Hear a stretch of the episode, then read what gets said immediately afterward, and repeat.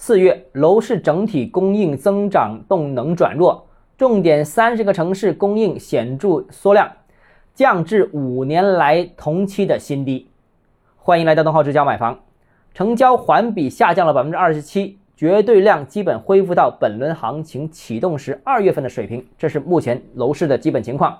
那同比呢，受去年疫情基数较低的影响，所以增长了百分之三十七。但仅仅北京、深圳、成都、西安这四个城市仍然能保持环比增长，其他全部都是下跌的。那四月份楼市降温，除了经济复苏不稳固，大家消费投资没有信心这个因素之外呢，还有两个核心问题导致大家对楼市后市信心一直没有完全修复。首先，第一个就是担心房住不炒这个基本策略仍然像悬在头上的利剑，说不准什么时候又突然砍下来。担心目前的楼市利好政策只是暂时性的，并不能持续。担心调控政策突然又加码，房价又可能再次出现下跌。担心自己买了房买贵了，抄底抄在了半山腰，所以很多人还是不敢出手。尽管过去一年房地产已已经被明确是国家的支柱产业，也强调需要支持刚需和刚改，但很多人还是将信将疑，怕突然又来一次大反转。那第二呢，是房地产税问题仍然悬而未决。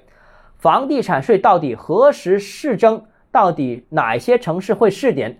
到底首套房是否免征？二套、三套的税率是多少？征收之后房价会否下行？下行空间有多大？等等等等一系列问题。实际上啊，房地产税如果落地的话，大家反而知道如何应对，而迟迟不落地的负面效应反而好像更大。那更多人选择观望，就怕房地产税以措手不及的方式和时间出现。所以啊，从基本面总的看待，中国房地产市场和中国房地产业的现状，不能以白银时代、青铜时代、黑铁时代进行形容，而是进入了一个似乎已经明确了方向，但又出现许多超预期情况的完全不可知、不可测的这样一个阶段。由于人都是讨厌不确定性的，所以呢，无论是开发商还是投资者还是购房者。